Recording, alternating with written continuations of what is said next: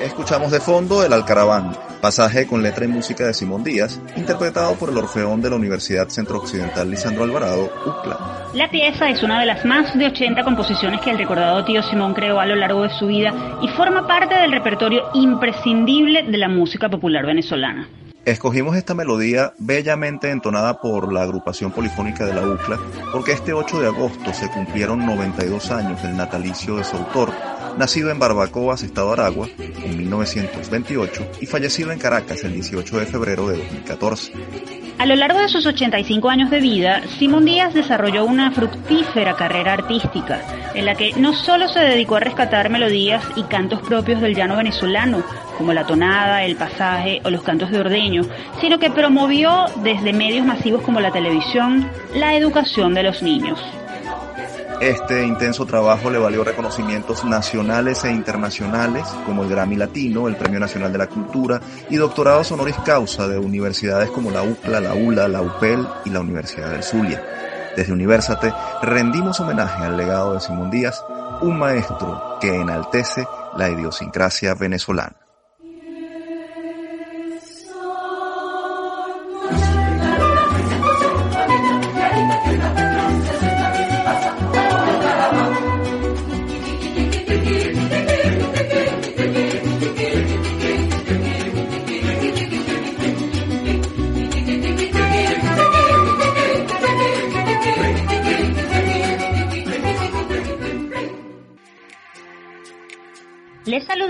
Tamara Slusnis y Efraín Castillo. Y esta es una nueva edición de nuestro programa Universate, las voces de la Universidad Venezolana, transmitido a nivel nacional por el circuito Unión Radio.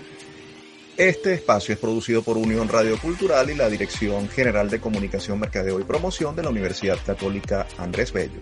En la jefatura de producción están Inmaculada Sebastiano y Carlos Javier Virgües. En la producción, José Ali Linares y Miguel Ángel Villamizar. Y en la dirección técnica están Fernando Camacho y Giancarlos Caraballo. Nos complace recibirlos una vez más en Universate, las voces de la Universidad Venezolana. Gracias a los que nos escuchan semana tras semana. Este trabajo es hecho con mucho compromiso, responsabilidad y entusiasmo para dar a conocer cómo las universidades no se rinden y siguen adelante a una distancia. Y hablando de distancia, es importante recordarles a todos nuestros oyentes que al salir de sus casas deben mantener el distanciamiento físico y las medidas de protección e higiene para evitar el contagio de la COVID-19. No olvidemos que una de las claves para superar la pandemia es la prevención. Dicho esto, es momento de conocer qué ha sido noticia en el sector universitario nacional. Esto y más en nuestra próxima sección. Actualidad Universitaria. Comenzamos en el centro del país, donde estudiantes de la Universidad de Carabobo, UC, pidieron nuevamente a las autoridades de esa institución implementar un plan especial que les permita retomar las clases y avanzar de forma virtual en sus estudios prácticamente paralizados desde que se inició la cuarentena en el mes de marzo. Así lo informó Alejandro Brito, delegado de la Federación de Centros Universitarios de la UC por la Escuela de Relaciones Industriales, quien señaló que la dirigencia estudiantil aplicó una serie de encuestas según las cuales 60% del alumnado UCista estaría de acuerdo con recibir clases en línea. Reconoció que esa modalidad de estudios no es factible para todas las carreras, pero dijo que podría aplicarse al menos en las materias de carácter teórico. En respuesta a estas declaraciones, Jessie Divo, rectora de la Universidad de Carabobo, aseguró que las autoridades y decanos están analizando la posibilidad de ejecutar un plan alterno a la presencialidad. Sin embargo, reiteró que la universidad no cuenta con la tecnología y servicios para dictar las clases a distancia y dijo que están solicitando al Ministerio de Educación Universitaria apoyo para obtener los recursos y equipos necesarios de manera de avanzar en aquellas carreras en las que la virtualidad lo permite.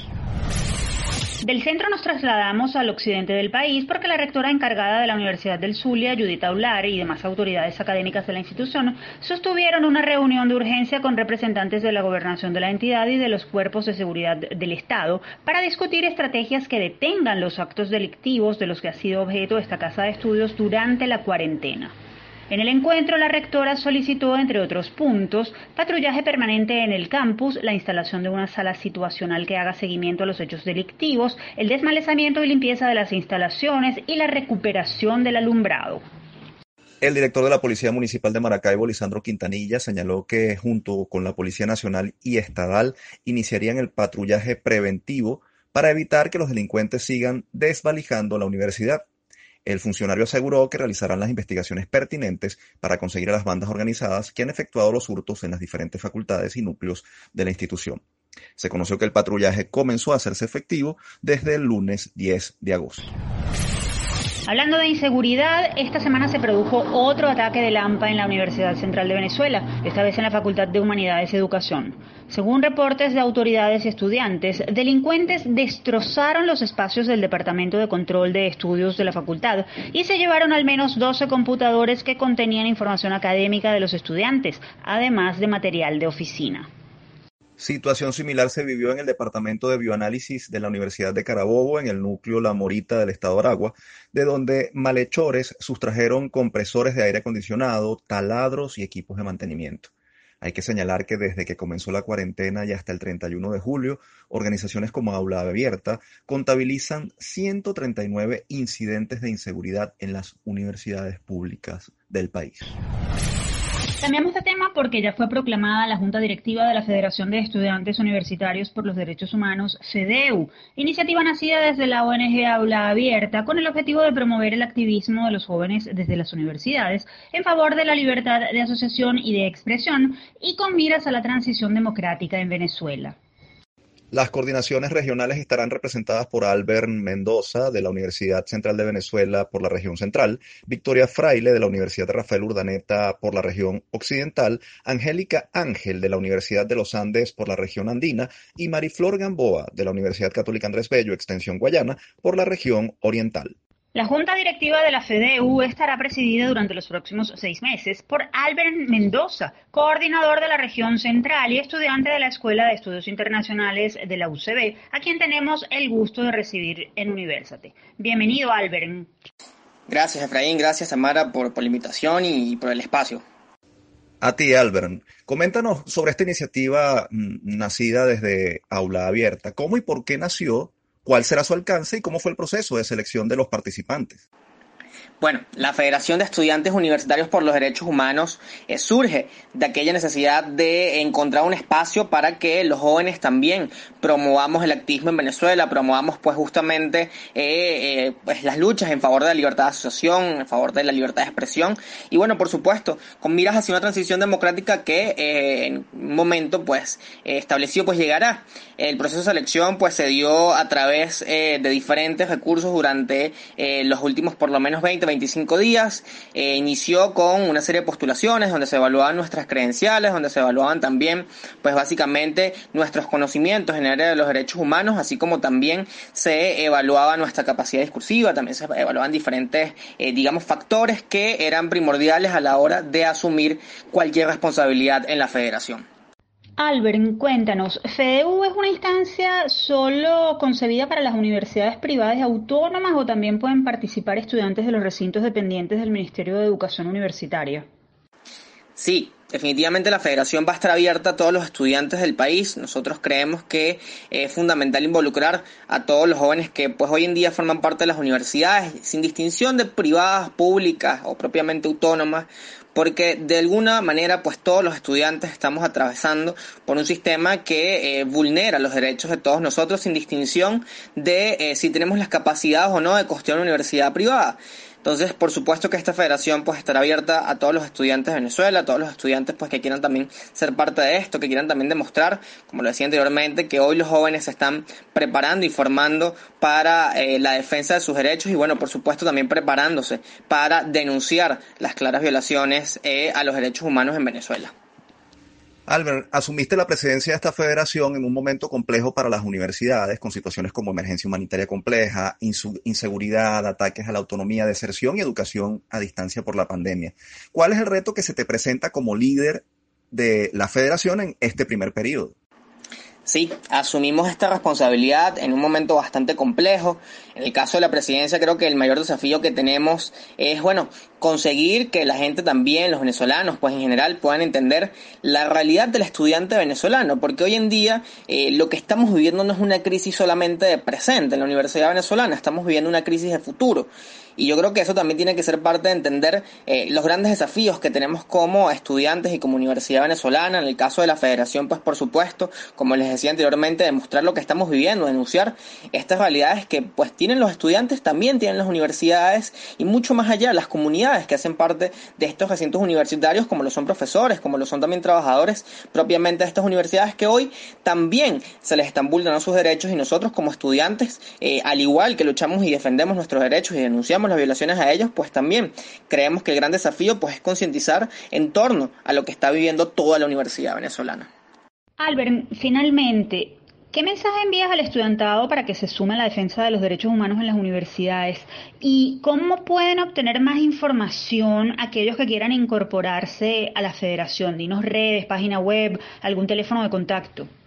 Bueno, sin duda alguna, para todos los estudiantes que hoy nos están escuchando, mi invitación es a que se sumen, a que trabajemos juntos en torno a la defensa de los derechos humanos. Creo que hoy más que nunca, pues tenemos una responsabilidad, quienes somos los jóvenes y los estudiantes de este país, eh, pues como les decía anteriormente, pues estamos a las miras de lo que va a ser una transición democrática en Venezuela y los jóvenes y los estudiantes tenemos allí un papel trascendental, involucrarnos en lo que ha sido, pues por supuesto, eh, la denuncia a las violaciones de los derechos humanos en Venezuela, la denuncia, por supuesto, a la realidad que estamos viviendo hoy, pues es fundamental y trascendental para el país que viene, porque lo que estamos viviendo hoy no lo podemos vivir más nunca. Nosotros tenemos como jóvenes que asegurarnos de que eso no va a volver a suceder.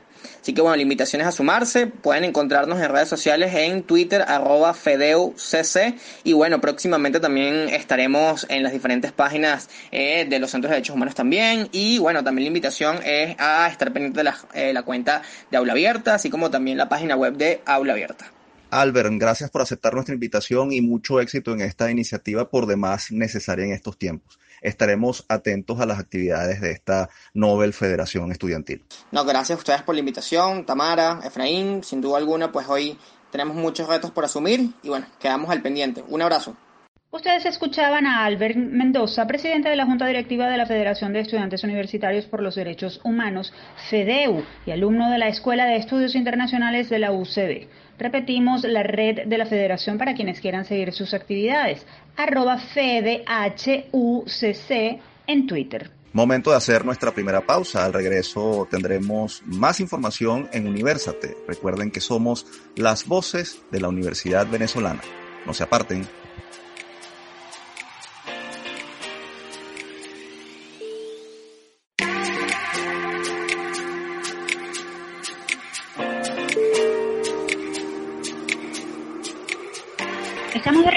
Con la segunda parte de Universas de las voces de la Universidad Venezolana.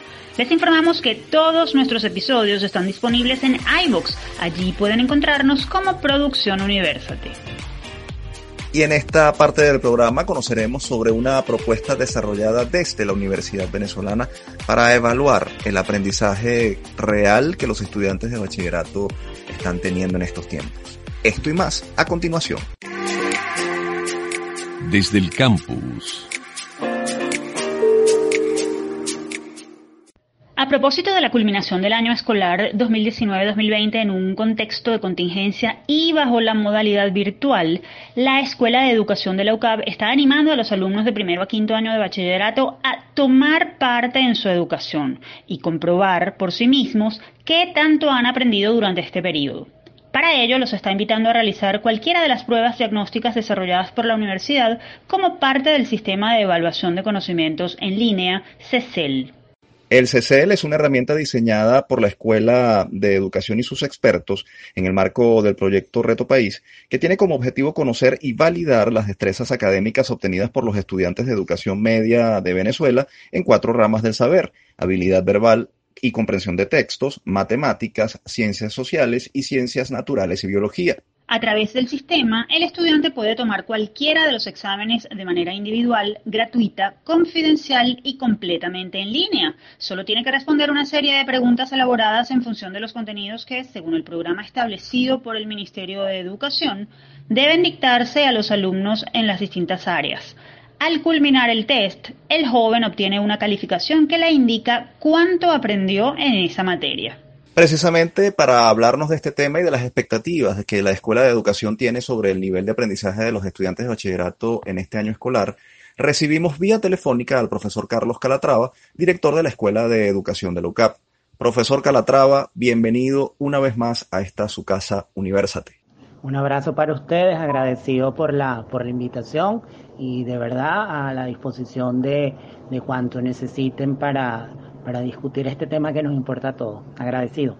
Profesor Calatrava, ¿por qué decidieron convocar nuevamente a los estudiantes de bachillerato a tomar la prueba en línea diagnóstica de aprendizaje del sistema de evaluación de conocimiento mm, de la UCAP CECEL?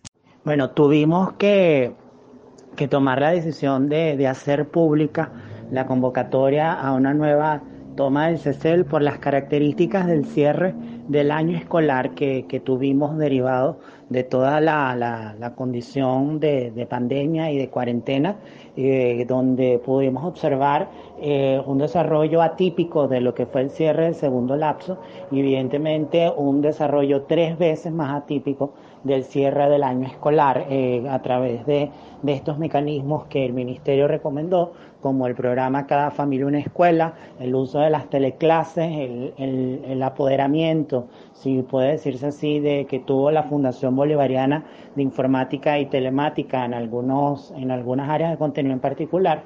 Y obviamente eh, los buenos y muchísimos, pero sobre todo los muchísimos esfuerzos de muchos docentes de Venezuela de cumplir con un cierre de, de año escolar dentro de los límites de calidad que, que, que bueno, la estrechez propia de, de, un país con la peor conectividad de América Latina y eh, los, los, problemas ya endémicos que entendemos de luz y de, y de, y de acceso pues, a, las plataformas eh, digitales eh, iba a traer. Entonces, hicimos un nuevo llamado precisamente para, para que quede en conciencia de cada alumno, de cada padre, de cada directivo, de cada profesor, que bueno, que hay que, hay que valorar y hay que tomar datos de realmente cómo cerramos el año escolar. De nada nos sirve quedarnos solamente con las valoraciones, con los elementos que vienen dados del, rendimiento que cada profesor pudo haber establecido, sin negar el inmenso esfuerzo que hicimos todos los educadores de este país, eh, empezando por transformarnos en profesores digitales de un día para otro, hasta el desarrollo de procesos de evaluación en línea eh, y, sobre todo la recomendación que había dado el Ministerio de Educación de, hacer cierre del segundo lapso y luego mantenido como una línea en el tercer lapso de llevar a cabo esto por la estrategia del portafolio, que es muy, muy recomendable para, para gente más grande, como en la universidad, en, los estudios de pregrado y posgrado. Nosotros podemos utilizar el portafolio con todo gusto, pero con grupos más jóvenes, con, con, con alumnos de menor edad, es un poquito más difícil desarrollarlo en términos de, del seguimiento que esto necesita y de la presencia mucho más activa del profesor. Entonces, eh, eh, proponemos nuevamente que, que, que, se llenen los exámenes del CECEL para que cada alumno se dé cuenta de cómo cerraron el año escolar, pero también que cada padre vea este, qué tan bien o qué tan mal está cada uno de sus hijos y obviamente que cada institución también pueda tener una, una medición independiente y una medición de un tercero, que en este caso somos nosotros desde la escuela, eh, para eh, establecer un patrón de rendimiento de su institución. Profesor, las pruebas se vienen aplicando desde octubre de 2019. Leíamos que hasta noviembre de ese mismo año, más de 600 alumnos de tres entidades del país las habían tomado. Ahora, ¿qué dicen los resultados obtenidos hasta ahora? ¿Cómo califica usted el proceso de aprendizaje de los jóvenes y cómo proyecta que será ese, esa situación eh, para el próximo año escolar? Sí, como bien, bien dices, el, el CECEL ya tiene este, ya un tiempo rodando y los resultados que hemos ido recolectando no son para nada alentadores, son cada vez eh, eh, más preocupantes. el promedio de los promedios, es decir, eh, los promedios de las cuatro áreas, es decir, matemática, lengua, ciencias sociales y ciencias naturales, eh, de los cinco años, todos los promedios los promedios, nos está dando así algo como 9.47 puntos, ni siquiera 9,5. Eh, en términos exactos es que esto es deficiente. Estamos raspados en, en términos de rendimiento escolar en función de las respuestas que hemos tenido del CCL. Eh, esto claramente nos va demostrando que eh, la educación en Venezuela no es de calidad por una elemental y sencilla razón. El único estándar mundialmente aceptado para definir y para aceptar calidad de educación es rendimiento. Y en el caso venezolano no llegamos ni siquiera al corte de la nota mínima probatoria. Eh, algo así como que el país está raspado raspado con 0,9 eh, eh, en todas las áreas del bachillerato. La previsión para este año escolar, de verdad, de verdad, yo no quiero ser profeta del desastre, pero, y por eso es que estamos haciendo el llamado del CECEL, para, para tener eh, data cierta y data clara, pero no, no, no veo, y esto muy a término personal, muy a término individual, eh, y no quiero meter a la escuela en este paquete, sino como educador al final, que es lo que he sido siempre, eh, veo, me preveo, presumo, asumo un promedio mucho menor. Eh, yo estoy hasta preparado anímicamente que el promedio de los promedios cuando este llamado termine y, tengamos información, esté por lo menos uno y medio, dos puntos por debajo del, del año pasado por las propias características que tuvimos del año escolar.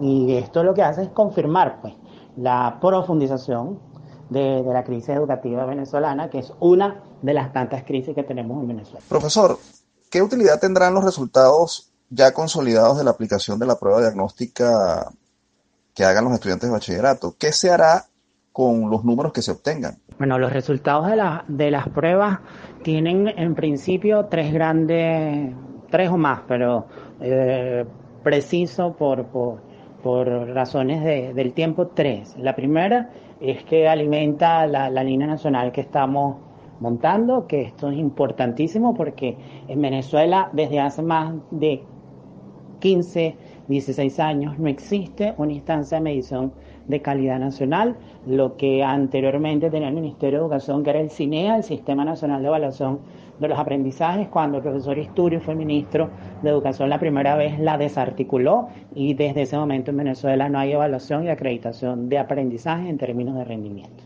Entonces eso, eso es lo primero. Eso es de cara, de cara al país, de cara a la nación. Eh, la segunda, eh, cada, cada persona que toma las pruebas debe colocar su correo electrónico y su número de cédula. Eh, justamente a las 48 horas de haber tomado la prueba, le va a llegar a su correo electrónico los resultados. ¿Bien? Porque el sistema está planteado para, para hacer el match. Pues número de cédula, correo electrónico, prueba que tomaste y eh, hace el cálculo de los resultados y te, lo, te los envía. Eh, y la tercera es que nosotros con el CECEL queremos ayudar a las escuelas venezolanas a certificar la calidad de eh, la educación. Y ayudar a las escuelas venezolanas a certificar la calidad es que cualquier institución que, realmente quiera contar con, una versión particularizada de pruebas del CECEL eh, y que midan este, más o menos lo, lo, mismo que estamos midiendo y, y, te ayude a ti como personal directivo, a ti como padre, a ti como cuerpo profesores, tener una, una información independiente de un tercero que te ayude a certificar realmente que lo estás logrando o necesitas muchas cosas a mejorar o este, literalmente tienes que hacer una transformación bien importante allá adentro. Profesor Calatrava, sabemos que esta convocatoria a tomar la prueba diagnóstica estará abierta gratuitamente hasta finales de agosto. ¿Cómo pueden los estudiantes de bachillerato acceder al sistema? ¿Cuál Profesor Calatrava, sabemos que esta convocatoria a tomar la prueba diagnóstica estará abierta gratuitamente hasta finales de agosto. ¿Cómo pueden los estudiantes de bachillerato acceder al sistema? ¿Cuál es la ruta para llegar a la prueba? ¿Cuál es la ruta para llegar a la prueba? Es fácil, entran por la página web de la Escuela de Educación, que eh, se encuentra por la página web de la UCAP. Eh, www.ucap.edu.be slash educación slash CECEL. Si la dirección es muy rara, este, busquen en la página web del UCAP, estudios, estudio educación, aparece la página web de la escuela y ahí hay un banner que, que hace blinking y que tiene colores y casi que tiene luces que dice pruebas de CECEL. Ingresan por ahí y ahí está todo bien. Profesor Calatrava, muchas gracias por acompañarnos y le deseamos mucho éxito con esta iniciativa porque definitivamente constituye un gran aporte para mejorar la calidad educativa de nuestro país. Bueno, ya agradecido a todos ustedes por, la oportunidad y de verdad que nos están escuchando a tomar esas pruebas del CECEL, que lo primero que tenemos que asumir para reconstruir a Venezuela es asumir que tenemos fallas y, y el CECEL ayuda a identificarlas y nos va a dar una buena pauta para tener una base de reconstrucción. Conversábamos con el profesor Carlos Calatrava, director de la Escuela de Educación de la UCAP. Ya lo saben, si están interesados en evaluar el conocimiento adquirido por sus hijos durante este año escolar, no duden en consultar la cuenta arroba educación UCAP. Allí se está publicando el link de acceso a las pruebas diagnósticas. Momento de hacer nuestra segunda pausa. Al regreso continuaremos con mucho más. Somos Universate, las voces de la Universidad de Venezolana.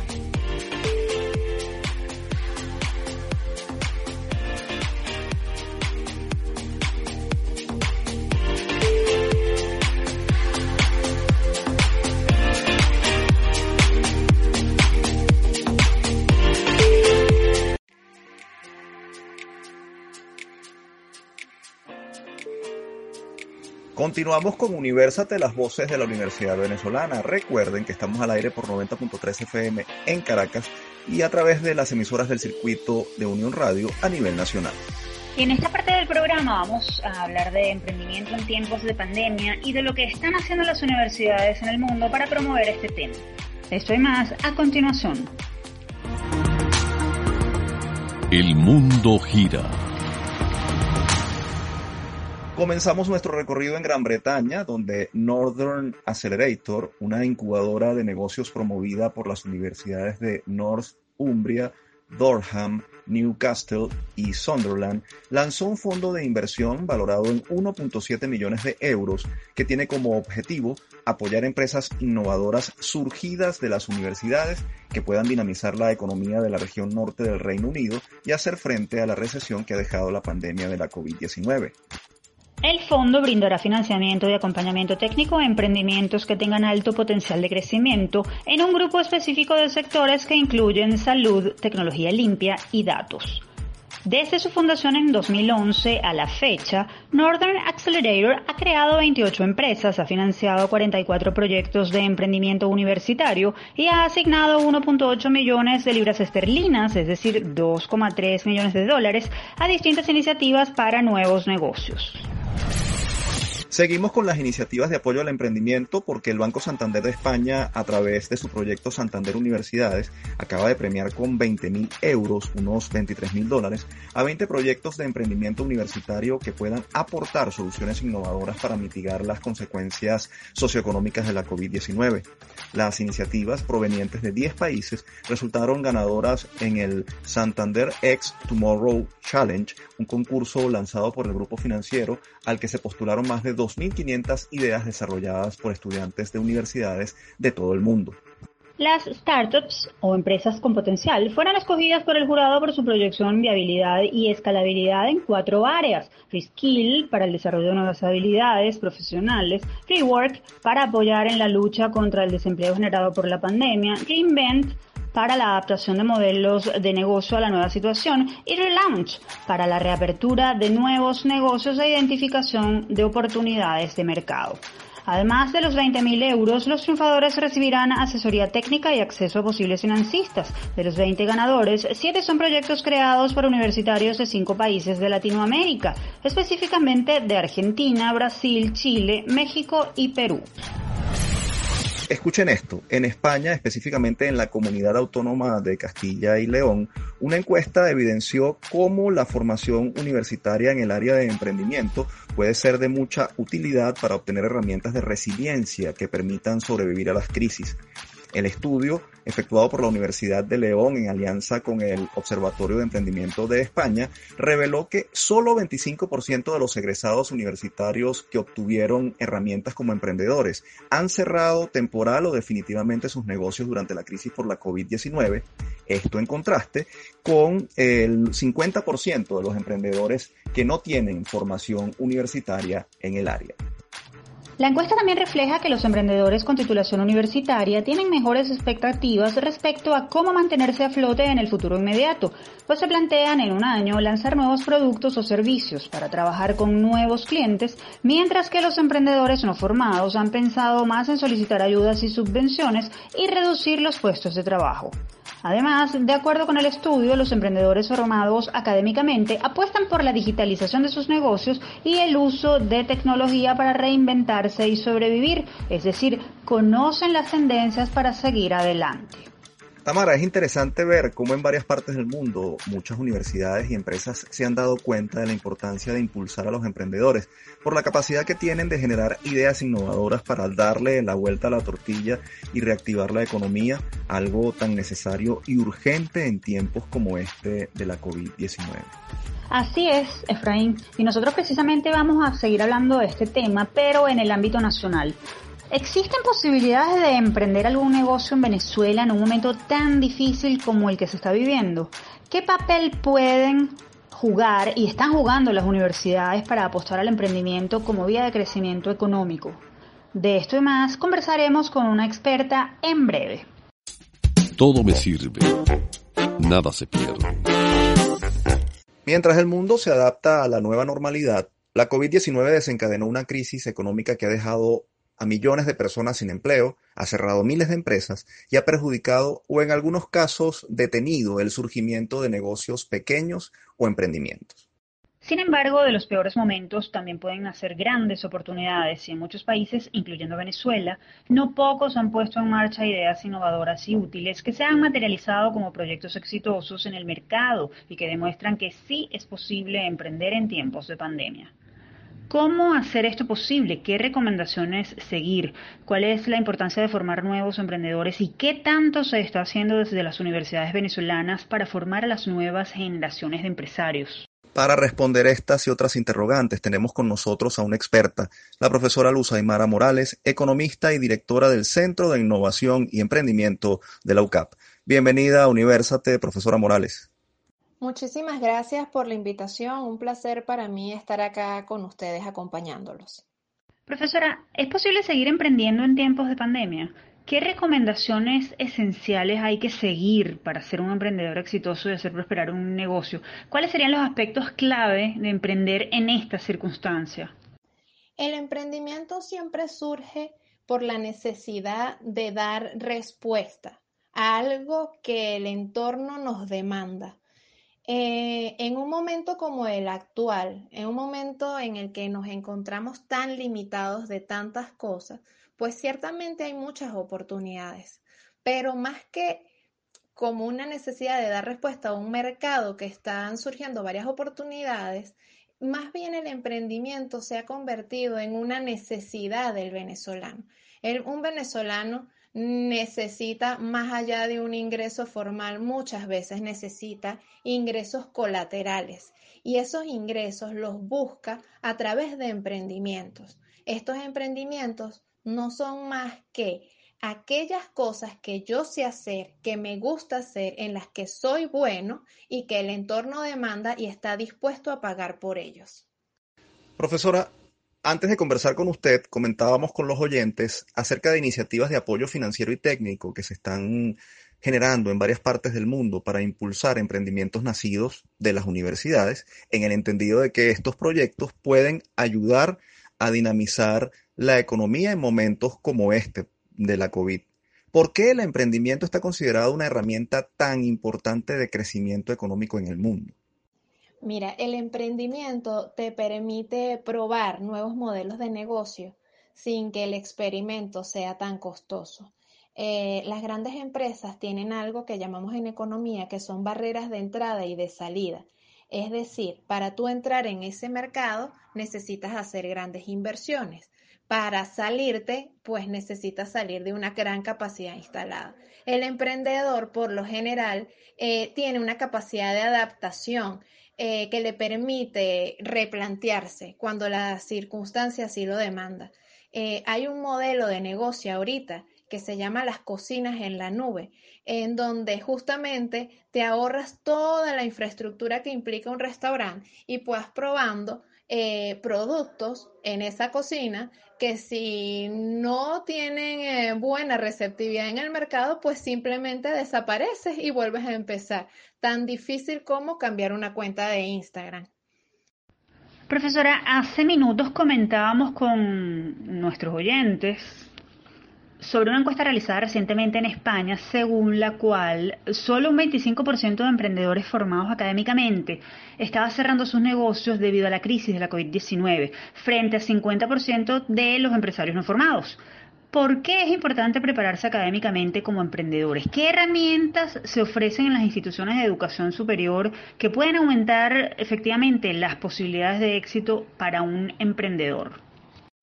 Ciertamente el olfato del emprendedor no se aprende en ninguna parte. Eh, yo creo que ese, ese espíritu, esa vocación de crear algo nuevo, de generar una oferta, una propuesta de valor, eh, esa capacidad de trabajo, esa capacidad de riesgo. Hay, eh, muchas de estas se denominan competencias emprendedoras y, están plenamente identificadas y de hecho hay instrumentos para, conocer qué tan alto es tu potencial, ¿no? tus, tus competencias emprendedoras que luego tú con la formación lo que buscas es afianzar aquellas en las que tengas alguna debilidad y te sirve de autodiagnóstico para saber en qué eres bueno y en qué no eres tan bueno.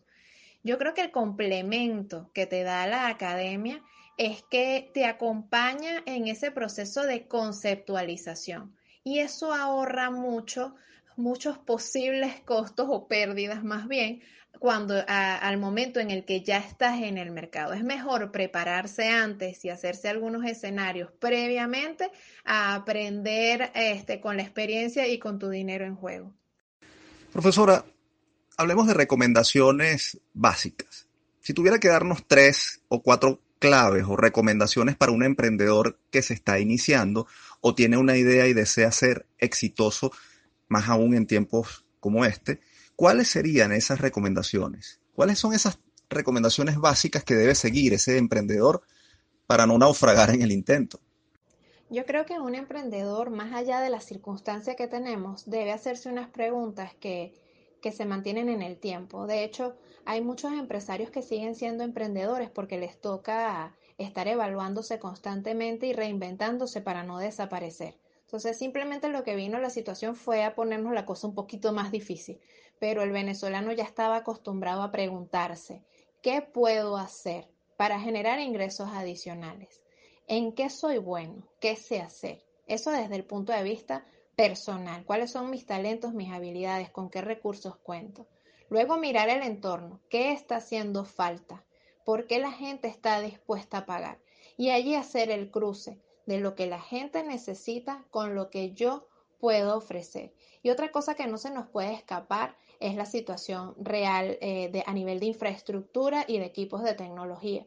O sea, decir reinvéntate y pasar ahora a modalidad a distancia implica contar con ciertos servicios que no todo el mundo los tiene. Entonces, la capacidad de reinvención no es la misma para todos, así estemos todos en el mismo país y viviendo las mismas condiciones de cuarentena. Siempre tenemos que ser muy atentos a lo que nuestra realidad en particular nos demanda. Profesora Morales, queremos seguir ahondando en el rol que tienen las universidades en el emprendimiento, pero es hora de hacer una pausa, así que le queremos dejar una pregunta en el aire. Los integrantes de la generación de los millennials son emprendedores, o al menos así se visualizan. ¿Están las universidades venezolanas haciendo lo suficiente por impulsar el emprendimiento en el país desde la academia? ¿Qué se está haciendo y qué falta por hacer? Nos lo responde al regreso. Ya venimos con más de Universate por Unión Radio Cultural.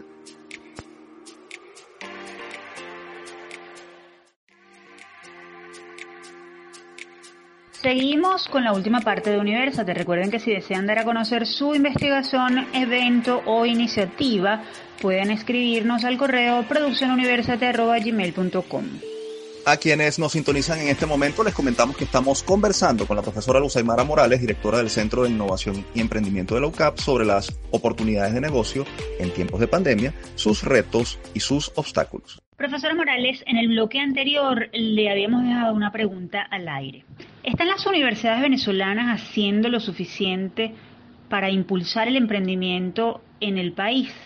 ¿Cómo motivan? ¿Cómo promueven? ¿Qué falta por hacer para incubar y acelerar negocios? Sabemos que en la UCAP, por ejemplo, hay una cátedra obligatoria llamada Innovación y Emprendimiento para todos los estudiantes de pregrado y que hay proyectos para impulsar redes de aprendizaje. Coméntenos sobre ese asunto.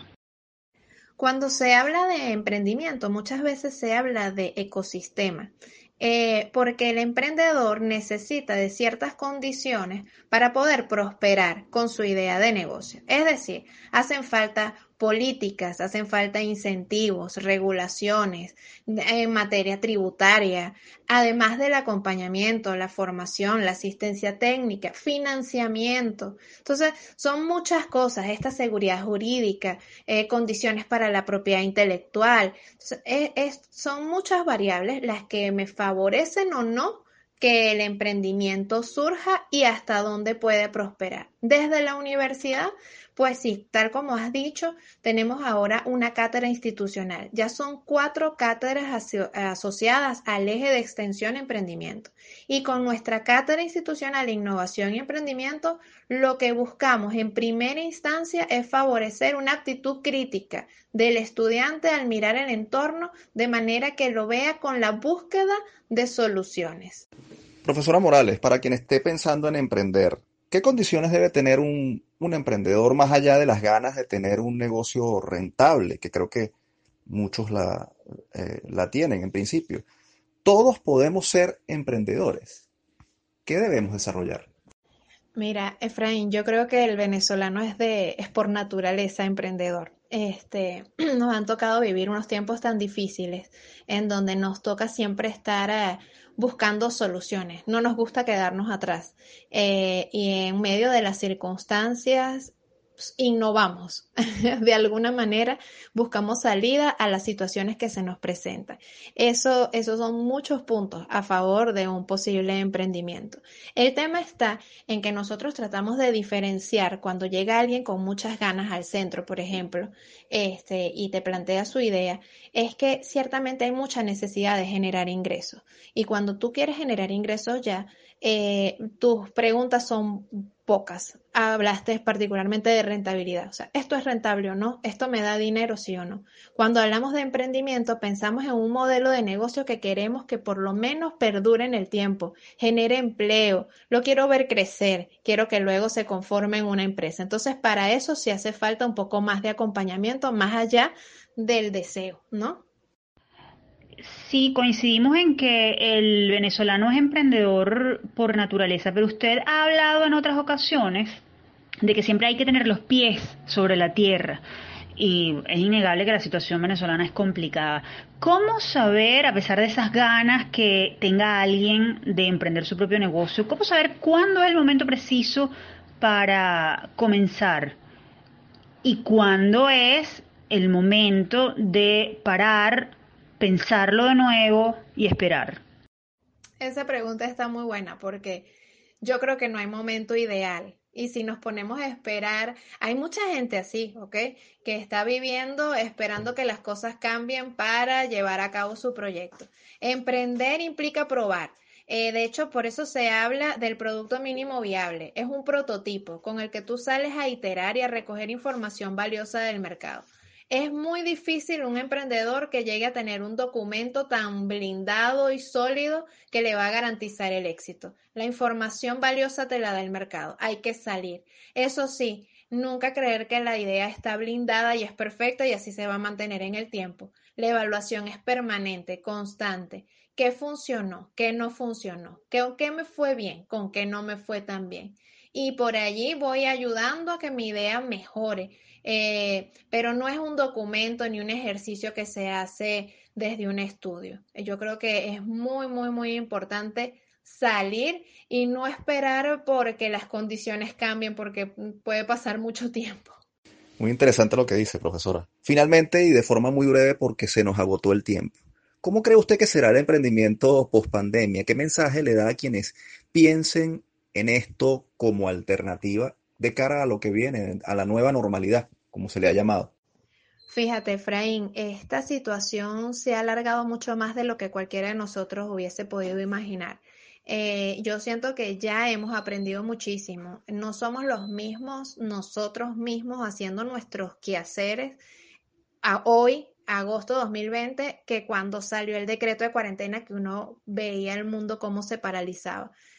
Hemos logrado retomar proyectos que tal vez en algún momento pensábamos que no los podríamos retomar. O sea, yo creo que esto ha sido un tiempo de, de reinventarnos cada día, de replantearnos de revisar prioridades, de ver cómo podemos seguir haciendo llegar aquello que sabemos que es valioso y que hace falta, pero que con los medios tradicionales no lográbamos. Entonces, la invitación es a cuidarnos mucho. Esa es nuestra prioridad, porque nada más importante que nuestra vida, nuestra salud y la de nuestros seres queridos. Y luego a ver cómo en las condiciones particulares en las que estamos y que no sabemos por cuánto tiempo se va a extender, pues podemos generar propuestas interesantes. Y yo apuesto a la creatividad y a la resiliencia del venezolano a que van a salir cosas maravillosas, pero es cuestión de aceptar la realidad que tenemos y actuar en consecuencia. Profesora Morales, gracias por acompañarnos en Universate y por compartir sus valiosas opiniones con nuestros oyentes que estamos seguros están ávidos de orientación sobre este tema.